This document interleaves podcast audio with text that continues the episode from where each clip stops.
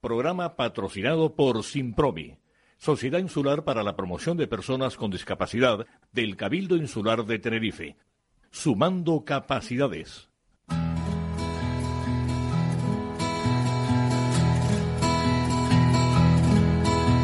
Comienza la caja de Pandora.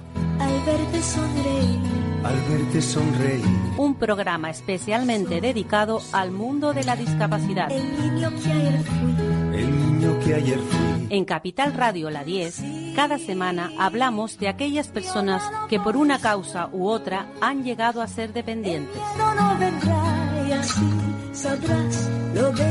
Lo presenta y dirige Paula Romero. Caen Caen mil lágrimas al mar. mil lágrimas al mar. Hola queridos oyentes, buenos días. Aquí estamos, como siempre, hablando desde estos micrófonos, desde, desde los micrófonos de las 10 Capital Radio, desde Santa Cruz de Tenerife, y, y nos vamos hasta Euskadi, desde aquí hasta Euskadi, porque tenemos a una joven en esa comunidad autónoma que ha escrito un libro. Ella es Nagore Gutiérrez Ruiz y su, y su libro es Nagore Corazón sin Límite. Buenos días, Nagore. Muy buenos días, Paula.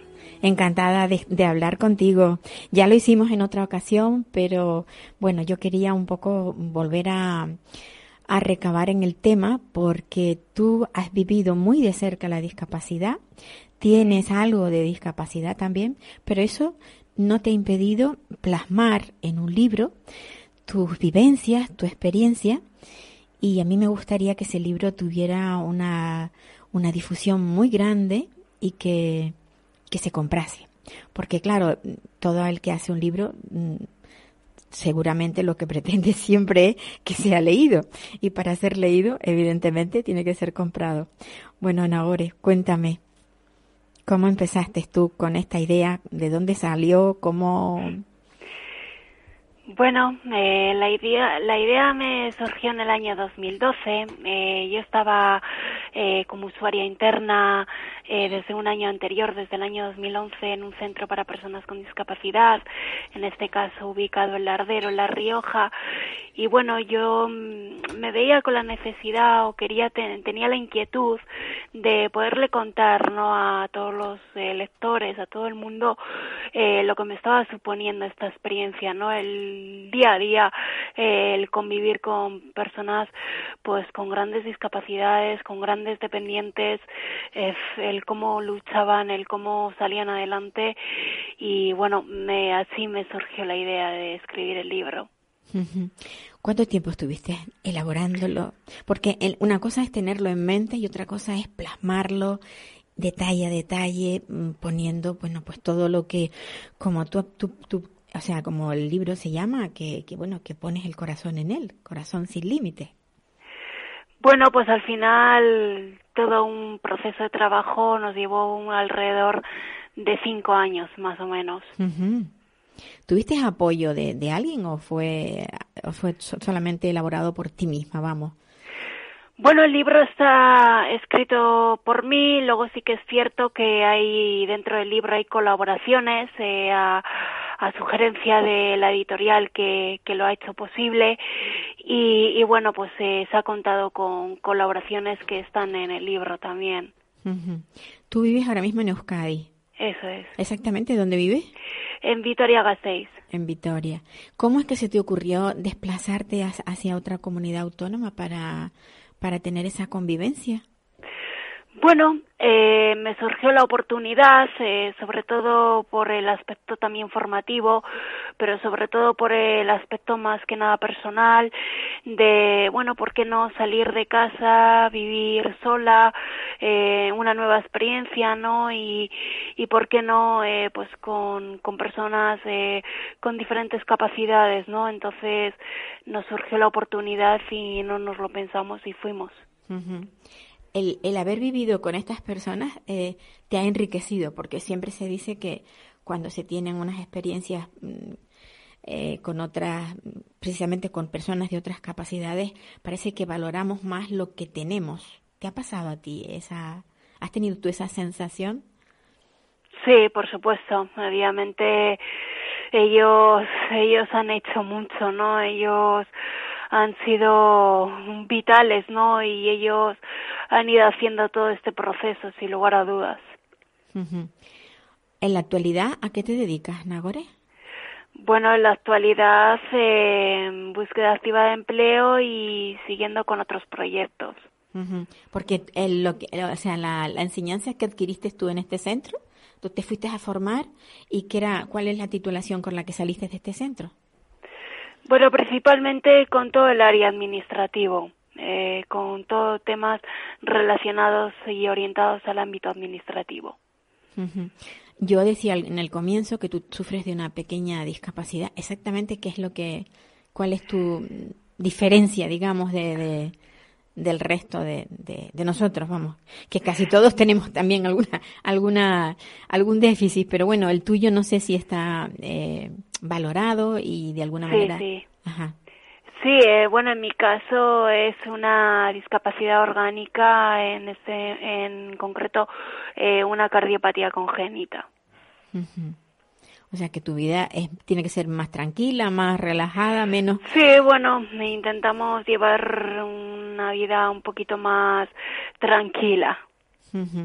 Y ahora mismo eh, en, en, Victoria, donde, donde vives, eh, te reúnes, o sea, tienes un, un, un círculo de, de, amigos o de personas que tienen eh, distintas capacidades o, o, o, te nutres de, solamente de personas que, bueno, porque el que tener una, el tener un, un déficit a nivel orgánico, como puede ser el corazón, no es lo mismo que estar con personas con discapacidad, como puede ser intelectual o física. Eh, tus amigos ahora mismo, después de haber, eh, de haber vivido esa experiencia, ¿qué clase de amigos son? Bueno, eh, obviamente ellos, ellos son muy importantes. Eh, los que hicimos allí eh, son vitales, ¿no? Por, por todo lo que me aportaron y, y bueno, y son muy importantes, desde luego. O sea que continúas teniendo esas amistades. Sí, por supuesto, con los más íntimos seguimos en contacto. Y otra cosa, eh, ¿cómo se puede adquirir este libro? Bueno, principalmente por la página web de la editorial, eh, Agalir Ediciones Solidarias, y se envía a cualquier domicilio de España. Ajá. Eh, esto tiene, mm, o sea, ¿tú lo has hecho pensando en, hacer alguna donación eh, o sencillamente por el hecho de, de escribir? ¿Tiene, ¿Tiene repercusión, por ejemplo, en, en, en alguna asociación que pueda Sí, bueno, eh, una parte de los beneficios eh, van para una causa benéfica, en este caso una asociación riojana, Faro, eh, Asociación Riojana de Niños con Cáncer, para que puedan seguir trabajando. Bueno, pues yo me, alegro muchísimo de que tengas esta iniciativa tan bonita, que hayas sido capaz de escribir un libro y sobre todo mmm, esa experiencia que de alguna manera te, te motivó mmm, por haber vivido con estas personas, pues no sé, yo creo que que te ha dado, bueno, ya tú lo has dicho, te ha enriquecido, pero te ha, te ha dado como persona un gran valor, ¿no? Sí, sin lugar a dudas, por supuesto, siempre lo digo, ¿no? Que, que ellos, ellos han influido mucho y han hecho mucho, entonces eh, esto también ha sido posible gracias a todos ellos y a todas ellas. Y otra cosa, se te ha terminado ya el... Has dicho que no, que tienes contacto con ellos porque sigues siendo amigo, pero la idea de, de, de alguna manera de seguir elaborando, pues, si no un libro, otro proyecto de cara a estas personas, ¿tienes, tienes en mente algo o no? Bueno, nunca, nunca está descartado, ¿no? Eh, pues de cara igual a, a, al futuro, pues puede ser que sí. Uh -huh. Nunca, nunca se puede decir que no. Pues un abrazo muy fuerte y espero que ese libro se vea en todas las librerías. Bueno, me gustaría que estuviera en librerías, desde luego, porque sería es más fácil cuando un libro está expuesto que el tener que ir directamente a una página y a comprarlo. Sería, sería bueno que pudieras tenerlo. Eh, que conste que es la primera vez que entrevisto a alguien que ha escrito un libro y no lo he leído antes. Es un gran pecado por mi parte. Bueno, no pasa nada, ya tendrás oportunidad. Pero Paula. sí, sí, sí que lo leeré y una vez que lo lea te llamaré para comentarlo. Un abrazo vale. muy fuerte. Muchas gracias, Paula.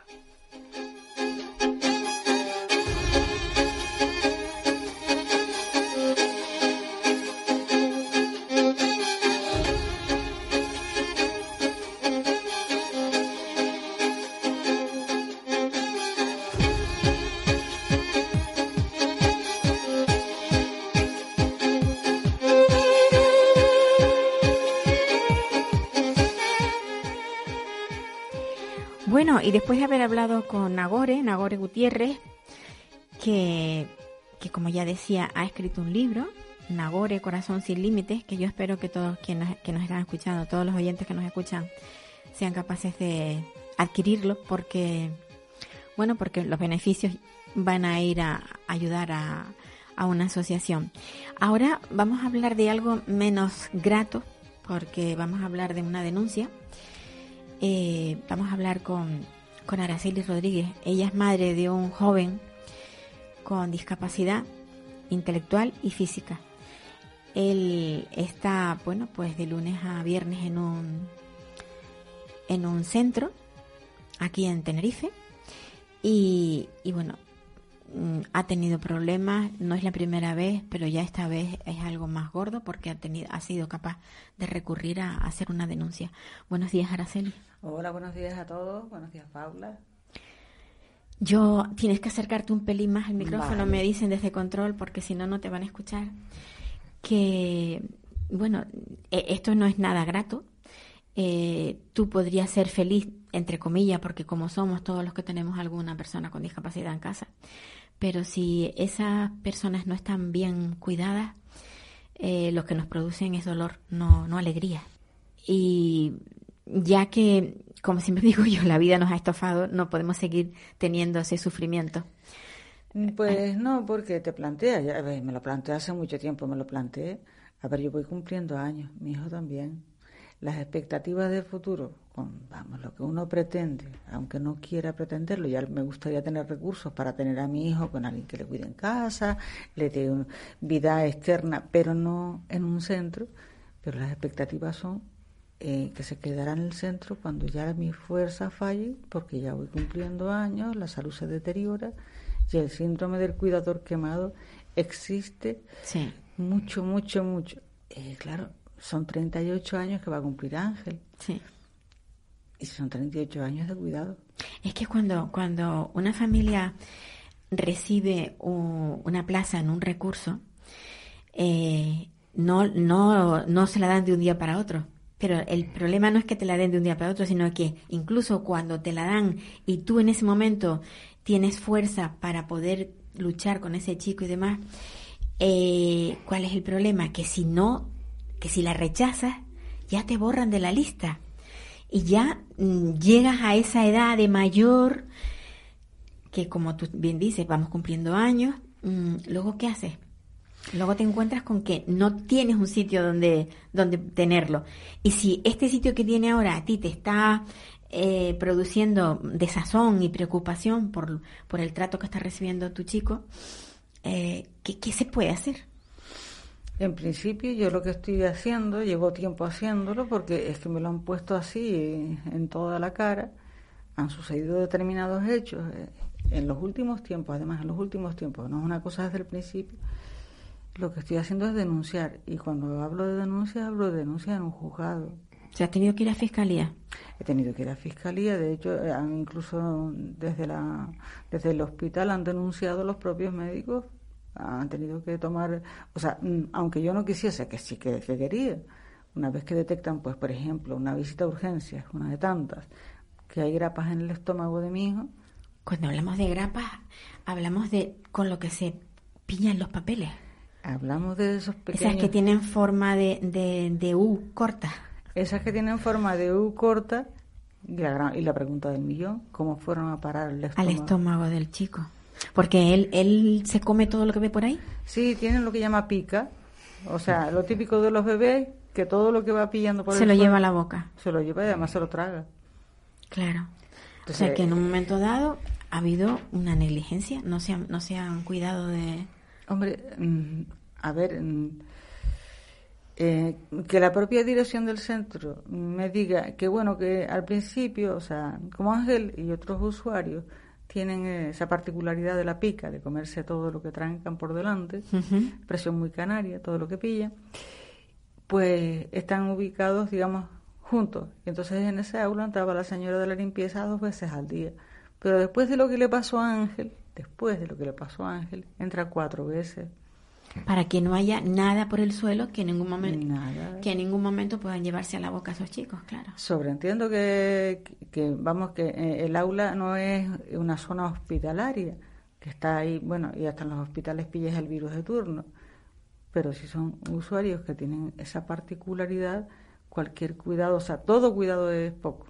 Porque además ellos tienen actividades y a lo mejor entre esas actividades pues tienen papel, tienen, o sea, hay cosas porque ellos trabajarán algo. Me lo voy a decir de alto y claro. Hubo una actividad donde yo dije eh, que, que Ángel, pues Ángel no podía estar en esa actividad porque era jugar con globos llenos de agua, que se divierten muchísimo, pero ¿qué pasa? Cuando el globo explota, Ángel se come los trozos de globo. Claro.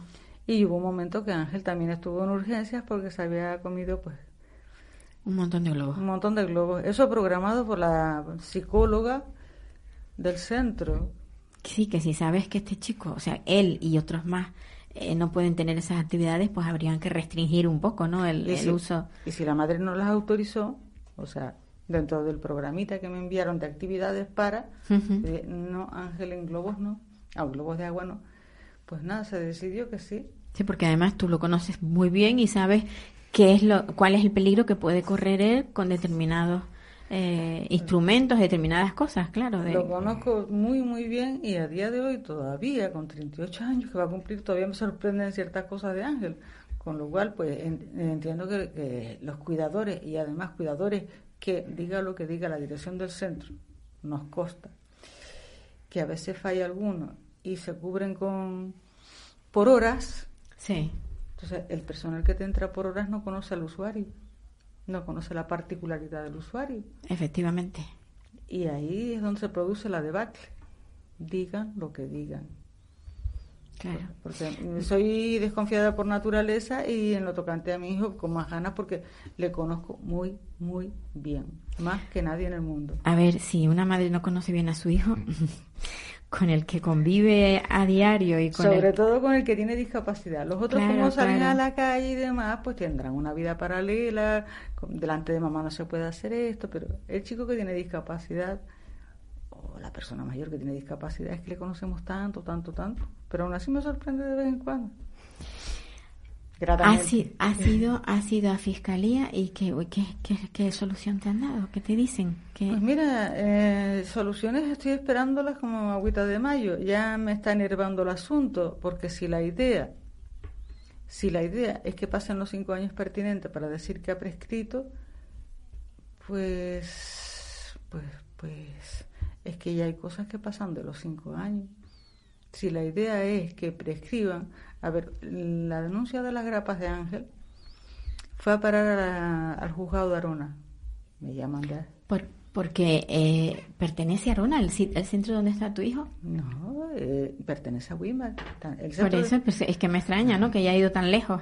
Weimar, bueno, como este programa se oye a nivel nacional, Weimar es un- uno de los municipios de, de Tenerife y, lo han llevado muchísimo más lejos. Y en ese municipio también hay, hay juzgados, o sea, no, Eh, como, como lo han derivado tan lejos. Ni idea. Me llaman en una ocasión, me dan ciertos datos, ta, ta, juzgado de Arona, el nombre de mi hijo, mi nombre y tal. Y me dicen que bueno, que tienen una demanda allí, de ta, ta, ta, con el tema de las grapas, y que no entienden cómo ha llegado eso allí, cuando eso tendría que estar en Santa Cruz de Tenerife. Les comento que sí, que yo vivo en Santa Cruz de Tenerife, que bla, bla, bla. Bueno, y me contestan que, que derivaban la denuncia para aquí, para el juzgado de Santa Cruz. Sigo esperando. Sigo esperando. o sea, Eh, que está. o sea, ya llega un momento en que dices, mira, en la radio y también la televisión, y no me duelen prendas, y como todo lo tengo documentado, nada que Sí, esconder. que tienes pruebas de que... Y, y a nivel de los servicios sociales, ¿también has ido a, a- a- bueno, a eso, a los servicios sociales, a denunciarlos o no? No, servicios sociales no. Lo he puesto en las redes sociales, lo he puesto en la prensa, eh, lo estoy poniendo ahora, aquí- lo estoy poniendo aquí en la radio y en el juzgado, desde luego, desde, primera, desde, la primer, desde el primer momento. Aquello ¿Y, fue tremendo. y qué es lo que le han hecho ahora mismo a tu chico eh, con las grapas que tiene en el estómago? ¿Se las han quitado, las ha vomitado, las ha evacuado? ¿Qué, es lo, qué, qué- qué ha Ah, pasado con ella? Afortunadamente le mantuvieron en urgencias y afortunadamente las grapitas bajaron por el tracto intestinal, llegaron donde la caca, la caca se envolvió y la consiguió. Y consiguió expulsarla, menos mal. Sí, Menos pero mal. mientras tanto los pozos, o sea, los vómitos de pozos son tipo color oscuro, tipo sangre. Sangre, claro, claro. Y pues eh, todos cardíacos, todos en plan... Preocupado sin saber qué es lo que Hay hay. un momento claro. que me, me, me echan fuera de urgencias y me dicen fuera señora porque el niño había entrado en una especie de paro porque estaba vomitando demasiado y había que limpiarle los pulmones con unos aparatos especiales, unos aspiradores y eh, una especie de UBI que hay en urgencia vaya. Con lo cual el mundo hizo plof. Pero ya Claro, es que son, son, son, son muchas las preocupaciones que se, que se amontonan, vamos. Vamos, que el programa de respiro familiar, les explico, el programa de respiro familiar es cuando te toca la primitiva, porque mm, toca una ca- vez, cada, cada cuánto tiempo es el respiro familiar. Una vez al mes, una vez cada mes y medio, según este el panorama, ¿no? Según Sí. haya de usuario. Y, y bueno, Ángel antes iba feliz al respiro y yo al principio me costaba, como madre novata me costaba, pero una vez que, que ya pierdes un poquito el miedo, pues mandas al chiquillo para el respiro familiar ese fin de semana que te conceden. Y, y te- tú, y tú disfrutas un poco de libertad, claro. y yo decía, ah, qué bueno, vamos a salir, vamos a salir de la casa, vamos a tener un rato de vida el fin de semana. Ahora, cuando mando a Ángel para el respiro familiar, vivo en un cuadro de ansiedad perenne. Claro. Que no sé si- Pensando qué va a pasar. No me compensa, pero claro, es que Porque, no. perdona, ¿esto ha pasado siempre en, en respiro familiar? esto ha pasado siempre, las derivaciones para urgencias siempre han, han sido coincidiendo con estancia en el centro. Los tengo por escrito, o sea, Ya. Llega de urgencia derivada, eh, la última fue en una ambulancia medicalizada, la anterior tres cuartos de lo mismo. Eh, La, la anterior de la anterior llega a casa después de un respiro familiar, estuvo malito, esto, lo otro, el chiquillo, vómitos de pozo a urgencias y son tantas las visitas a urgencias y, y el miedo, la incertidumbre que dices, ¿qué está pasando? ¿Qué está Que no, pasando? no te apetece que se, que se quede, o sea, por luego te crearás una especie de cargo de conciencia, si por yo disfrutar un poco de libertad, mi hijo va a venir enfermo. Es que es terrible, es terrible. Eh, es Son te- situaciones muy dolorosas. De vez en cuando te entra el bajón, Claro, pero el claro. bajón mortal de yo también quiero vivir un rato. Pues sí, descansar. Ya, ya no digo irme por, por ahí de... un poco de descanso. Que es que- sino relax, tranquilidad, pero si tienes la mente en el centro y, y la mente además no de buena forma, sino en plan, ay Dios, habrá comido, me van a llamar seguro que me van a... Ya, ya es cardiaquera. Sí, sí. O sea que tú en la vida se te podrías ir de, viaje fuera de la isla. No. Porque, primero, primero porque el, el tiempo que, que tienes de respiro es, es limitadísimo. Es ínfimo. Por eso. Y luego por, porque, vamos, con esa preocupación constante. Preocupación mí- que no tenía antes. ¿eh? A mí, a mí me gustaría que, que quienes nos escuchan eh, se pongan en el lugar de, de las personas que tienen un hijo con discapacidad de estas características. O sea, el cuidador habitual, que siempre, siempre recae en la madre, o casi siempre, yo diría que el 90% por ciento de las veces recae en la madre, que es la cuidadora habitual, mm, esto desgasta muchísimo. Eh, a nivel físico, digamos que un poquito porque los años van pasando. A nivel psicológico, es, está siempre ahí con la depre pegadita a tus talones. Claro. Es que para tener el cuerpo bien tienes que tener la, la mente sana. Pues, Mente sana, cuerpo sano. Si no, no hay, no hay forma de, Eh, de- te gobernar el cuerpo. Agotada, con, con mal carácter, con quiero escapar, literal. Esa es la expresión, quiero escapar de esta situación durante un tiempo sin tener miedo. Yo hace unos días estaba leyendo, eh, bueno, vimos en internet el caso de, de una madre que fue a recoger a su niña al colegio y que cuando llegó se la encontró atada a una silla. No me extraña. Yo, yo me pregunto qué, qué, qué está pasando, o sea, ¿por qué hay, por qué la, por qué las personas que cuidan de los, de las personas que tienen discapacidad mm, no se implican de otra forma? ¿Por qué son a veces inhumanos? ¿Por qué no hay más, más amor al prójimo? Porque si tú eres un profesional que te vas a dedicar a trabajar con personas con discapacidad, tienes que tener otro corazón distinto, es que no estás detrás de un mostrador vendiendo tornillos, es otra cosa. No sé, es algo que te... Hombre, conozco personas que trabajan con discapacidad que Y son, y son maravillosos, pero no todos. Lo malo es eso. No, es que son maravillosas y están vendidas por situaciones personales a no perder el puesto de trabajo. Hmm. O sea, en la consigna es ver y callar. No estar de acuerdo con lo que estás viendo, pero tienen también sus situaciones familiares y saben que si denuncian, la puerta de la calle es inminente. Ya, rápido. Sí, sí. Han visto cosas que me han contado que entre las que yo me imagino, las que me Las han que te contado, cuentan, sí. y son personas que trabajan con discapacidad, no de ahora de cinco minutos, que se han Hmm. encontrado la discapacidad ahora, Sí. que llevan más de 20 años trabajando con ella. Donde han visto, pues, eh, lo típico. Desgraciadamente, perdonen la expresión, lo típico. Pues un niño que se te va, eh, la pasada semana, la anterior, desgraciadamente se fueron tres niños, creo, recordar. Murieron tres niños. Tres niños.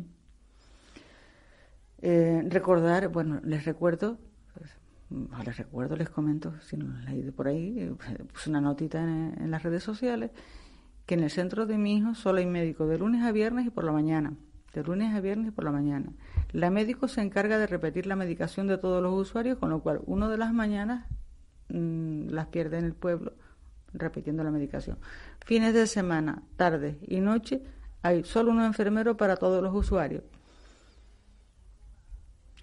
Eso mm, es desde siempre. Y ahora con la suerte de que tenemos médicos, hubieron años donde no, no hubo médico. Nuevos médicos. No hubo figura de, de médico. O sea, que el pobre enfermero se ve vendido en plan, si un chico me entra en paro cardíaco, ¿Qué hago con él? ¿qué hago con él? Yo me bajé un programita que localiza los desfibriladores. Pues en el centro de mi hija no hay desfibrilador, por ejemplo. No, porque el- el- los protocolos establecen que cuando pase algo se llame al centro de, de referencia o al hospital más cercano, Sí, claro. Y mientras al, llama... al 112 y ahí te- se resuelve todo. Pero claro, entre que llega o no llega, pues el chico puede tener un, colapsa y se muere. un accidente Se muy... muere. Ujú. O sea, la llamada que yo recibí por parte de la médico, que repito, a quienes no, no lo hayan leído en las redes sociales, porque no todo el mundo pues está en las redes, yo llamo, recibo una llamada de la médico donde me dicen, Araceli, ahora buenos días, mira que Ángel colapsó. Y mi mente dijo, Ángel se murió. Así, a bote pronto te dicen, Ángel colapsó, empieza con, mira que Ángel se ha puesto malito, entrame de otra manera, colapsó, Ángel se murió. Pero ¿qué pasó? ¿Qué pasó? Tal, Entras en crisis, sin grandes historias, porque... Sí, o sea, que te puede dar el colapso también a ti. Eh, También me quedé. Está, está claro, es que tampoco son formas. ¿Qué pasó? En, En fin. en- no, le pasó lo del 2013, que fue, creo que fue. Que por cierto, en el 2013 le hicieron pruebas neurológicas, las habidas y por haber, y cardiológicas y no sé qué, y se determinó que no tiene nada, más allá de su lesión cerebral, sino un cuadro anímico provocado por estrés, pánico. Y Ángel empezó a rechazar al centro en aquella época. A rechazar el centro. Sí, porque por mucha discapacidad intelectual que tengan estos críos, y hablamos de personas adultas, pero bueno, como sus mentes son tan cortitas, muchas veces les llamamos críos, es que ellos saben lo que está bien, lo que les gusta, lo que no les gusta, quienes le tratan bien, quienes no, porque eso lo sabe cualquier ser vivo. Mm, No, no hace falta tener un gran intelecto para reconocer No. quién lo quiere, quién lo maltrata, quién le... Nada. Esto- En mi Entonces- caso particular estoy hablando de, de Ángel, de mi hijo, tiene parálisis cerebral. Y la parálisis cerebral no siempre es sinónimo de, de una discapacidad muy, de una discapacidad que llegue a un retraso mental. O Muy sea que, claro, profundo. O sea, como tiene la parte del habla limitada, no, no existe, no figura. Si no emite sonidos guturales, pues se da por sobreentendido de que Ángel no entiende. Si Ángel tiene la capacidad de entender un chiste verde, subido de tono, si Ángel es de los que se asoma a una ventana y selecciona qué chicas le gustan o qué no, si Ángel distingue entre, eh, abre la nevera y dice, bueno, en este caldero mi madre siempre pone el potaje y lo otro, pues voy a buscar algo que me guste. Y lo abre, lo destapa y le mete en mano. No es porque los calderos siempre sean iguales y el chico por inercia, por vivencia, no. A ver, Ángel tiene unas capacidades Sí. y unas discapacidades también, que la madre reconoce. Pues Araceli, yo no sé, espero, espero que esto se resuelva porque es- hoy es tu hijo, pero en otro, en otra ocasión puede ser otro chico, otra chica. Y... Ah, ya prescribió, todos conocemos, bueno, todos conocemos, no, yo voy a dar un dato porque Sí. lo conozco, estuve allí en el momento que la niña falleció, de una niña con un guante en el estómago, que se tragó un guante de estos de látex. De, ¿no? solo un guante, y un pañal con caca. Por Dios. La niña tenía 16 años, la niña falleció y estábamos en el lugar, en el momento que la niña soltó aquello, todo eso verde lleno de moho y falleció. Y entonces, eh, cuando se producen una cosa y otra y demás, y el deterioro ha sido progresivo a nivel estructural. Es que una, de las, cayendo. una de las cosas que, que de lo que adolecen los, los lugares estos es que las ratios no se cumplen. Eh, son personas con unas grandes capa- discapacidades y entonces esa discapacidad eh, tendría que conllevar un personal, aparte de especializado, un número determinado. de- Pero claro, cuando hay muchos, muchos usuarios y poco personal, también llega un momento que no, que no tendrán capacidad los, los, los digamos, el, el, el personal para poder controlarlos a todos. O sea, si, si hubiera más, si hubiera más personal, a lo mejor esto no se daría. Quizás es cuestión de que se establezcan de una forma más rígida el, el número de, de, de, de personas a trabajar al cuidado de estas. Según la dirección del centro, el ratio está Perfecto. en perfecto estado de revista. Contestación a, al buen señor. Don Miguel, y si me está oyendo, pues encantada de la vida. Usted sabe que yo con usted. Ese es el siempre- director del centro. Es el director. Cuando me suelta, me ha soltado en un par de ocasiones que el ratio estaba, que nunca falla personal y demás. yo, Miguel, por favor, que hemos estado ahí en reuniones después de ciertos hechos y hemos visto que falta personal, que hay gente haciendo prácticas, que me parece muy bien, pero deberían ser prácticas supervisadas, digo yo, ¿no? Claro, no se puede dejar a una persona de prácticas como si fuera un trabajador. O sea, Debe entro- tener un trabajador al lado. No, no, bueno, así funciona el asunto, o sea, que no le venda la moto del ratio. Pues sí. Eh, y, el deterioro es progresivo. Y lo que no se puede hacer desde aquí a quien corresponda es ahorrar en el alpiste del pájaro. O sea, en las pequeñas cosas, porque para mí mi hijo es una gran cosa, lo de cosas entre comillas, y no se puede estar eh, con el tema de la economía economizando en la discapacidad porque digamos, y perdonen la barbaridad, no importan. Araceli, ahí queda esto. Yo espero que, que se resuelva y, y te deseo toda la suerte del mundo. A todas las madres Gracias. porque todos estamos ahí en el mismo barco. Gracias por venir y quienes no tienen personas con discapacidad, que piensen en este mundo que las familias lo sufren muchísimo y lo pasan muy mal.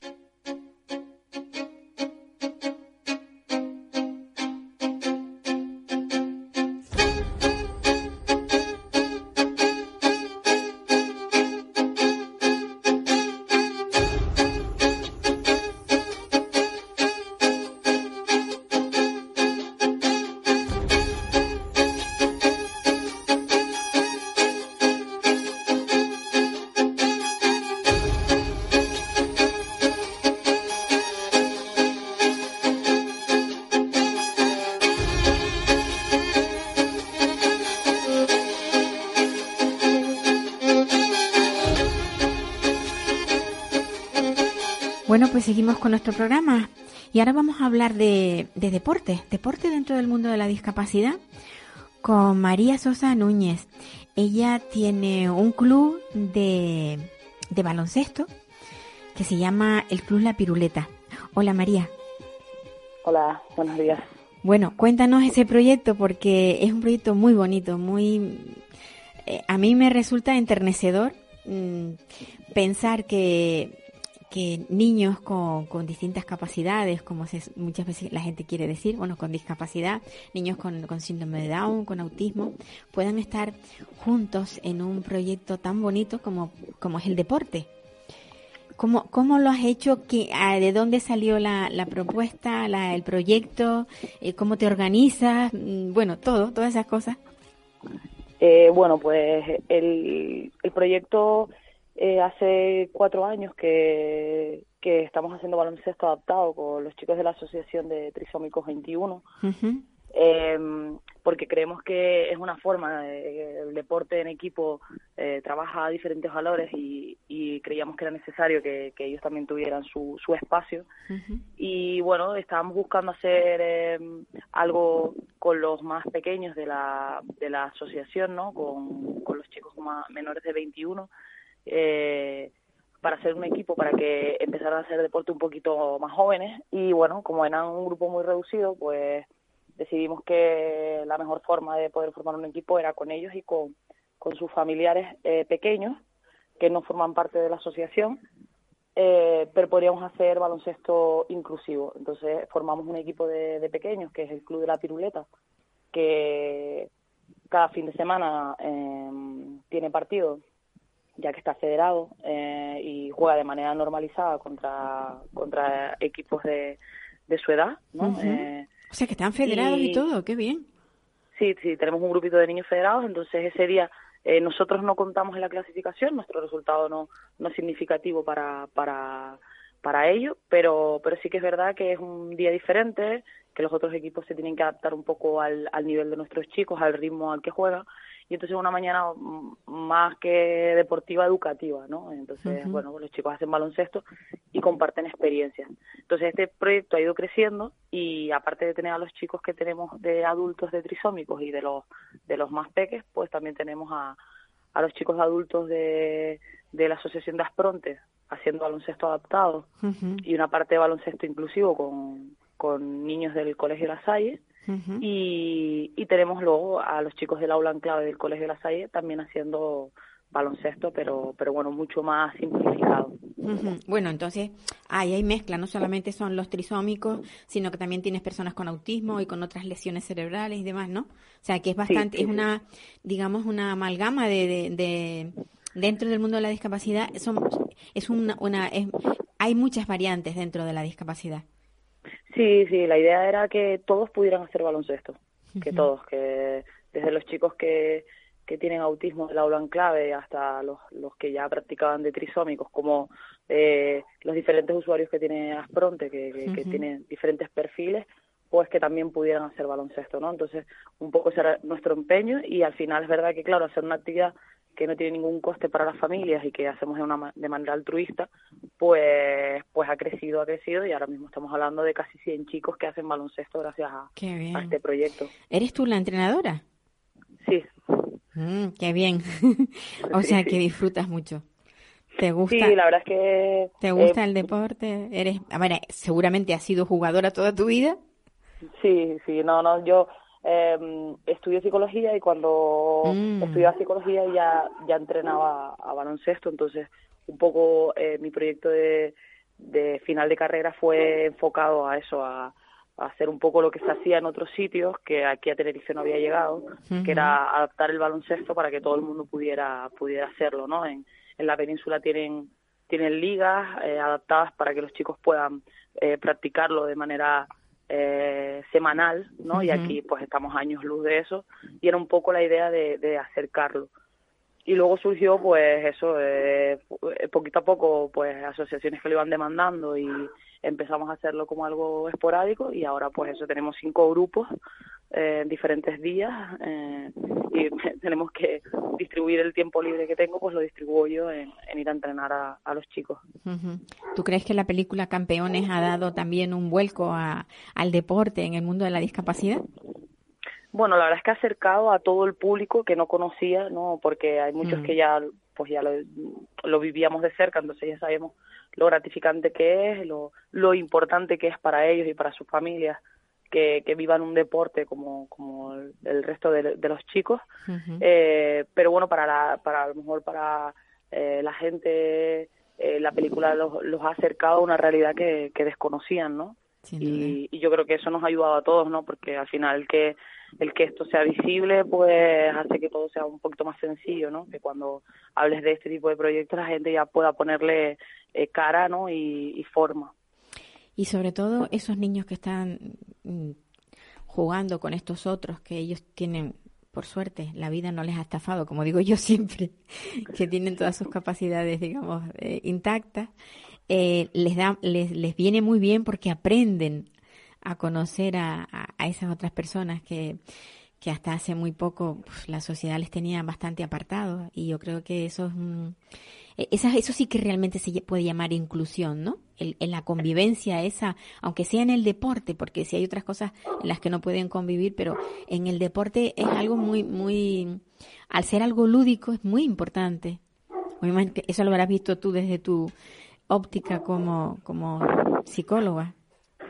Sí, a ver, yo, yo muchas veces digo que, que, estos partidos a veces ayudan más a, a los chicos de los otros equipos que a los de nuestro equipo, ¿no? E incluso a las familias que lo ven desde fuera. eh, y de, esos chicos que, que, juegan contra nosotros, pues al final es un partido donde todo el mundo eh, recuerda que, que, son unos afortunados, ¿no? Y que, y que los problemas que nosotros llamamos problemas en ese momento se, se vuelven súper pequeñitos. ¿Tienes por ahí un perro ladrando? sí, sí, se ve que se molesta, yo estoy por aquí caminando. Pues, pues nada, oye María, me alegro muchísimo que, que tengas esta iniciativa, que trabajes con ellos, que, que bueno, que como psicóloga seguramente los entiendes muchísimo mejor que cualquier otra otra, o sea, yo supongo que cualquier otra persona con otra profesión eh, llega menos a ellos que el, el, hecho tuyo de ser psicóloga. Y a ver si, a ver si un día nos vemos, porque casi siempre cuando tengo alguna entrevista así telefónica de la propia isla, porque entrevistas telefónicas tengo muchas, pero de fuera, ¿no? Porque este programa se, se escucha a nivel nacional pero cuando hablo con alguien me gusta luego pues conocerle personalmente, a ver si tienes en algún momento la oportunidad de venir y además con alguno de tus chicos para que nos cuenten ellos.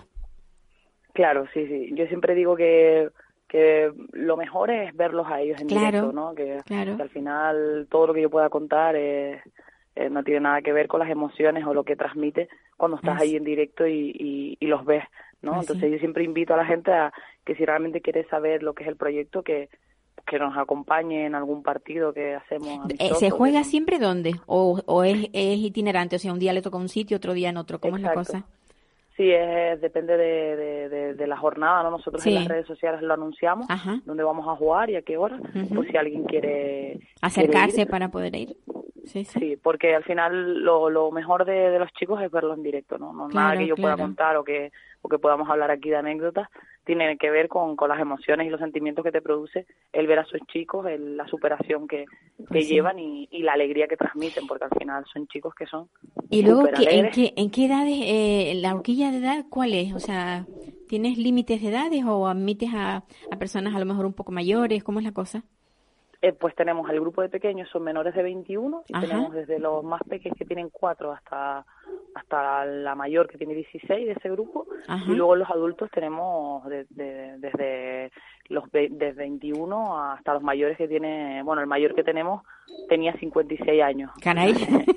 sí, sí, sí, sí, muy mayor. Pues, pues nada, pues me alegro muchísimo y ya te digo, a ver si estaremos en contacto y, y, a ver si puedes acercarte en algún momento cuando estés más libre con alguno de ellos y, bueno, uno o dos. A ver, podemos ven, podéis venir cuatro porque es, lo que tengo, el aforo que tengo. vale.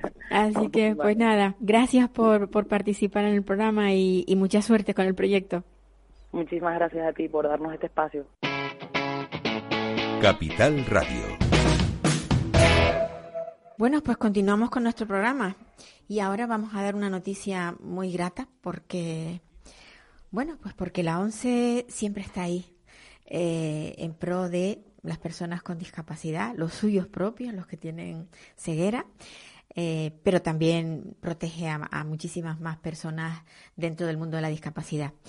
Y yo hoy tengo, bueno, pues la, la, satisfacción de poder hablar con José Miguel López Mármol, que es el delegado territorial de la ONCE, y, que nos van a hablar pues de un proyecto que han firmado recientemente para bueno para promover el empleo dentro del mundo de la discapacidad. Buenos días, José Antonio. ¿Qué tal, Paula? Buenos días. Bueno, eh, ¿cómo estás? bien. Buenos días a todos tus oyentes. Bien y luego y contenta porque siempre que sale algo nuevo en, en pros de, la discapacidad, pues la verdad es que me alegra, me alegra mucho.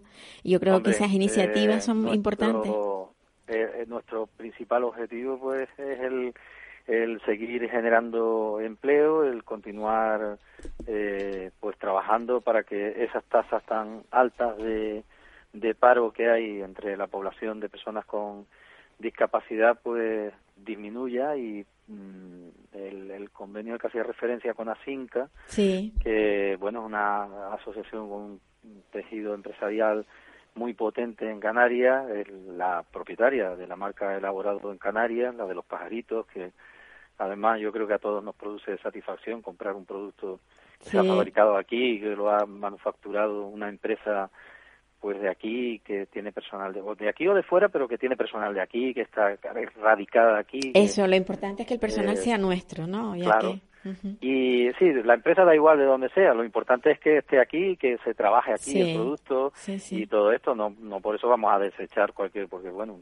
estamos en una isla eh, muy dependiente de, de- de mucha materia que no puede fabricarse aquí, ¿no? Pero, Claro. pero bueno, yo creo que Estamos muy es- alejados, ¿no? Claro. El exacto, hecho de ser una, pues, el- el de ser islas, la verdad que nos, nos condiciona mucho. Mucho, mucho, mucho. Pero bueno, es verdad que hay empresarios, tanto canarios como de fuera, que han apostado por, por instalar aquí sus industrias y bueno, pues eso también es importante apoyarlo. Lo hacen en todos los territorios, ¿no? En todas las comunidades autónomas y Canarias, pues yo creo que no debe ser menos.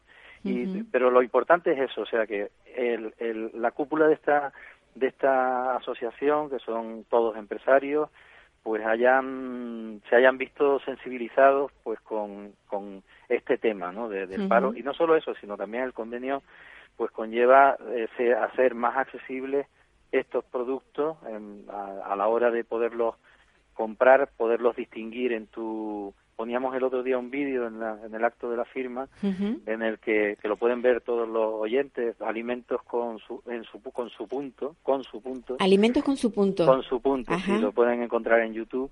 Y es un vídeo en el que un compañero nuestro, el director general de Servicios Sociales de, de la ONCE a nivel estatal, pues se encuentra con un cocinero en su casa y el cocinero, que es un gran cocinero muy conocido, no recuerdo ahora mismo el nombre, pues cuando abre la nevera se encuentra, digamos que como una persona ciega, todos los envases que tiene allí dentro se los encuentra en blanco. Ajá. Pues tú imagínate tres o cuatro packs de yogures en blanco, tres o cuatro brick en blancos, tres o cuatro latas blancas, y tú pues quieres tomarte una cerveza, por ejemplo, y pero quieres una cerveza negra de una marca concreta, y claro, son todas blancas.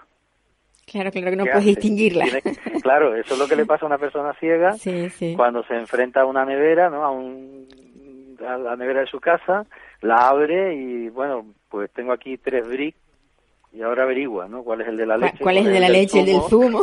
¿Cuál es el del el caldo, no? El de verdura. Sí, sí, sí. Entonces, bueno, pues eso es lo que ta- también le vamos a, a tratar de, de transmitir a, a los empresarios de la necesidad de hacer accesibles los productos, ya no tanto para comprarlos en un supermercado, que es complicadísimo para una persona ciega, por ejemplo, Sí.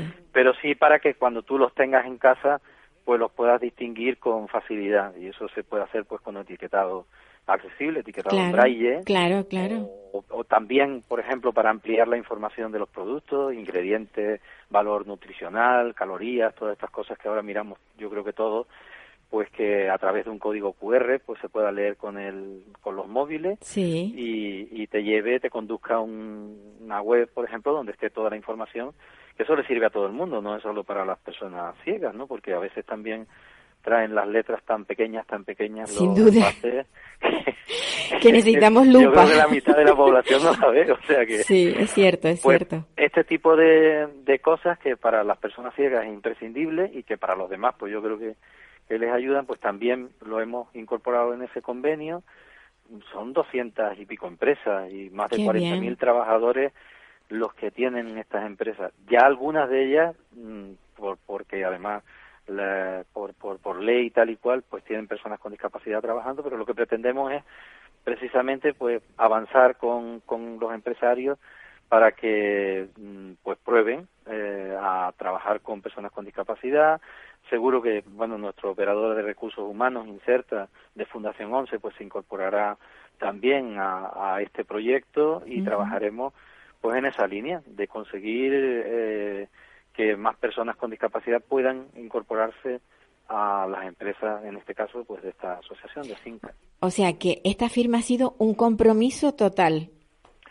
Sí, y además hemos encontrado, la verdad que mucha facilidad por parte de, de la directiva de Asinca. No, no ha habido, lo hemos fraguado en un tiempo récord. Ahora hay que constituir una comisión de seguimiento que, mm, pues, espero que en las próximas semanas y en septiembre estar ya, pues, en condiciones de, de trabajar conjuntamente en ya cosas que se puedan sustanciar, ¿no? Que luego podamos ofrecer en un año, que es la vigencia en principio del convenio, aunque se puede renovar, pues que podamos decir, oye, pues mira, el convenio hemos hecho esto, esto, esto y esto y hemos conseguido estos números en puestos de trabajo para personas con discapacidad que estaría pues genial, claro. Sin duda. Bueno, ASINCA, para que los que no conozcan, estas siglas son de Asociación de Industrial de Canarias o algo así, ¿no? ¿Se llama? Sí, sí, sí, Asociación Industrial de Canarias. Bueno, pues esto es un logro para la ONCE, sin duda. No, yo siempre digo, la ONCE nunca está parada. no, solo, no, solo se limita a vender el cupón. Sí. Que siempre. que, por cierto, hombre, es el motor económico de la institución. y, y, por cierto, Paula, aprovecho eh, tu programa para decir, porque esto también es bueno, nosotros tenemos una oferta permanente de empleo para personas con discapacidad que tengan que reúnan un perfil adecuado para vender los productos de juego de la ONCE. Eh, el año pasado, pues, hicimos, yo creo que en torno a 60 o 70 contratos indefinidos en la organización en Canarias.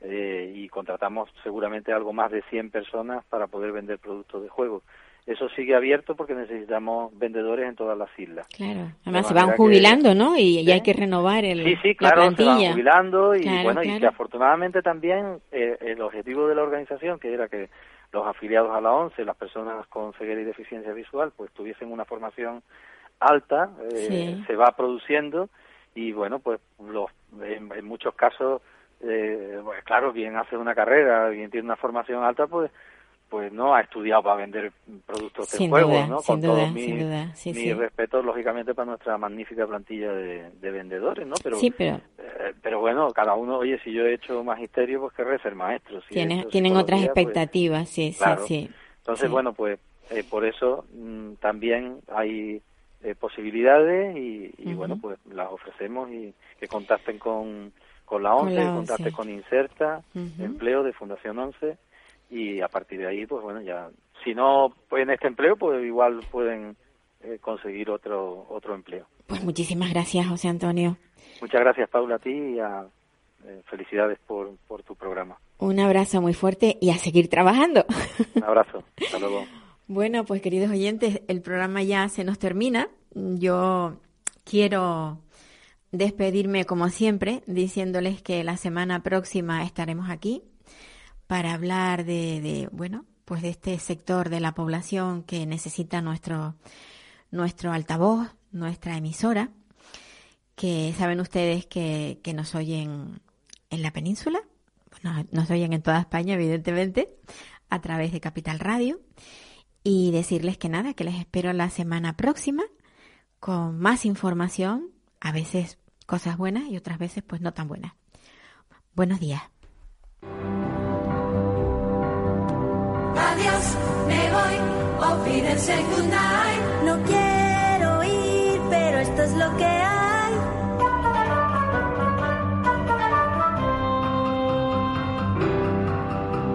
Adiós, me voy, olvídense nadie.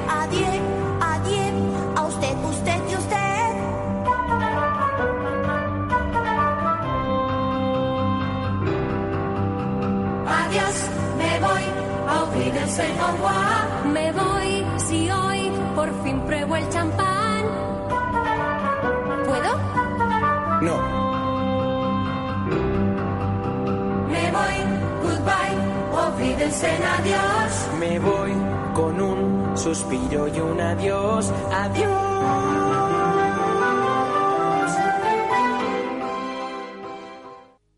Programa patrocinado por Simpromi Sociedad Insular para la Promoción de Personas con Discapacidad del Cabildo Insular de Tenerife. Sumando capacidades.